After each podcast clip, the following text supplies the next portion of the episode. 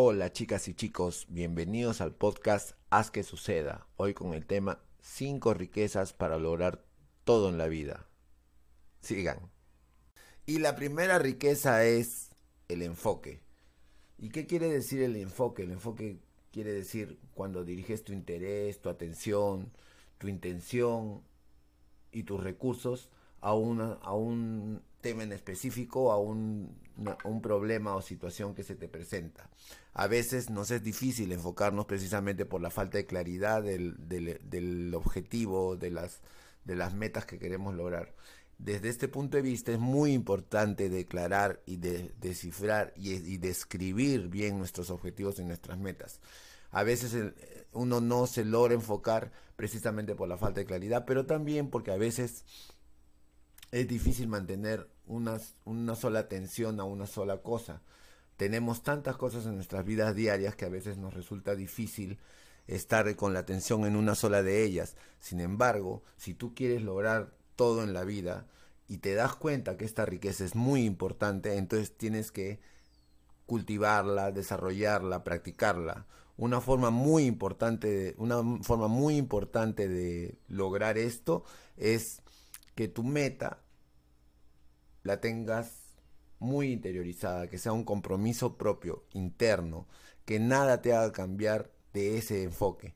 Si, es, si bien es cierto que para lograr las metas es necesario, digamos, disgregarla en pequeñas actividades y tareas, lo más importante para ir logrando estas tareas y actividades es que no pierdas de vista lo que realmente quieres, que es la meta, el objetivo. Y bueno, Pasemos a la segunda riqueza. Y la segunda riqueza es la disciplina.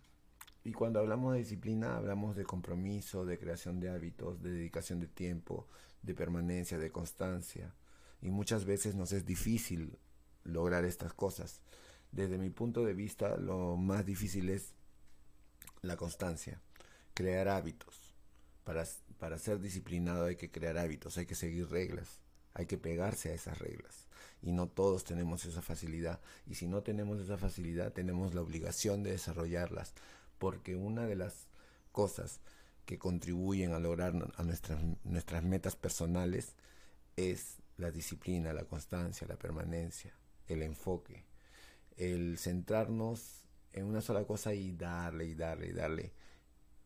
Prueba error, avanzar, aunque haya obstáculos, seguir avanzando y la disciplina ayuda mucho a eso, porque la disciplina te, te enseña a mantenerte firme y a desarrollar más la constancia.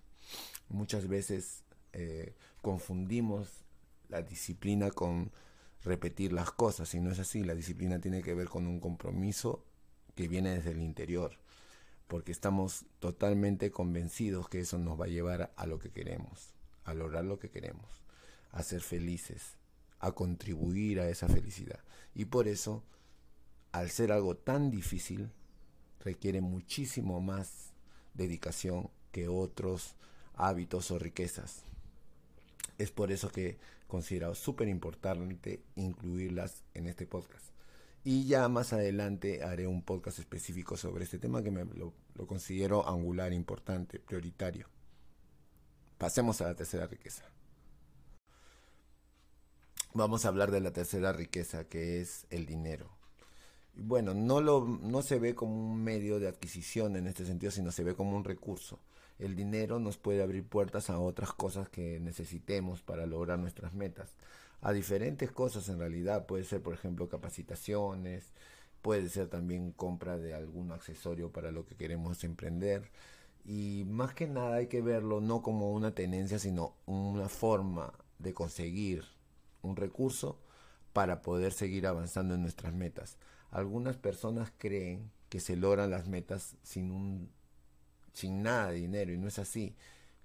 El dinero siempre es necesario para todo, para lograr conseguir algunos recursos, no solamente materiales, sino también intangibles, como les dije anteriormente, capacitaciones sobre lo que queremos hacer o sobre la meta que queremos lograr a veces eh, la gente confunde el dinero como algo que no se debe mencionar cuando se trata de metas personales, pero no, es eh, totalmente necesario.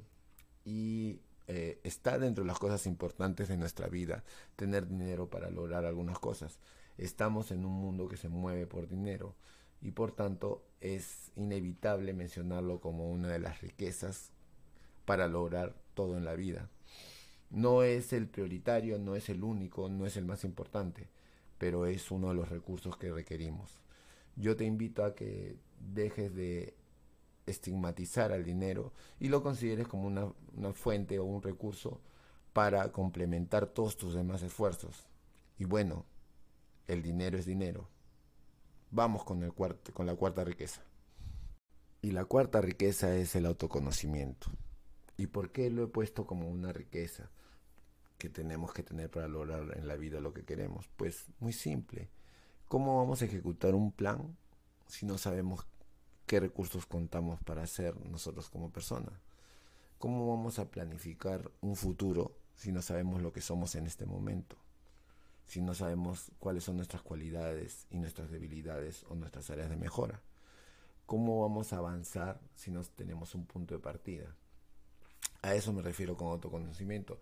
Y hay personas que consideran que no es tan importante, pero es prioridad y necesario para poder avanzar en lo que realmente queremos en nuestras vidas.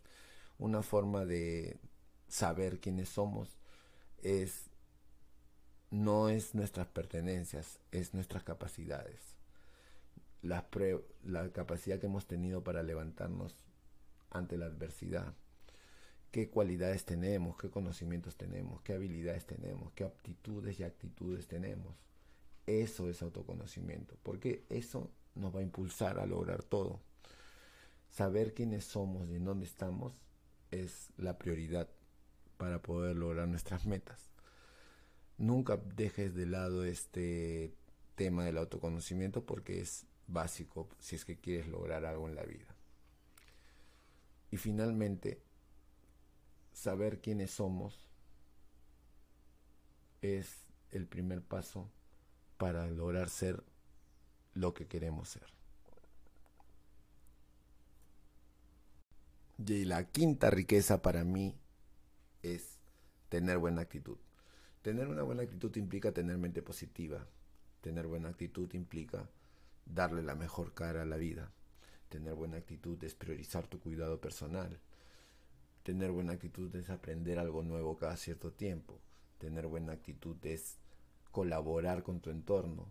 Tener buena actitud es no desmayarse ante los obstáculos, no escaparse de las responsabilidades. Tener buena actitud es ser uno mismo en cualquier momento, en cualquier situación adversa. Ser uno mismo implica también tener buena actitud para que logres empatía, para que logres equipos de trabajo, para que convoques a personas que te puedan ayudar en tus metas. Tener buena actitud es siempre dar un paso adelante, aunque eso implique errar. Y parte de tener buena actitud es volver a levantarte, y seguir caminando. Buena actitud también es aprender del error, aprender del fracaso y no dejarte caer por nada del mundo. Tener buena actitud no es fácil, pero hay formas de mantenerla siempre en alto, siendo flexibles, siendo colaborativos, aprendiendo cada día y dando lo mejor de nosotros cada vez que nos requieran, ya sea terceras personas o nosotros mismos. No te olvides de eso y es súper importante que lo logres.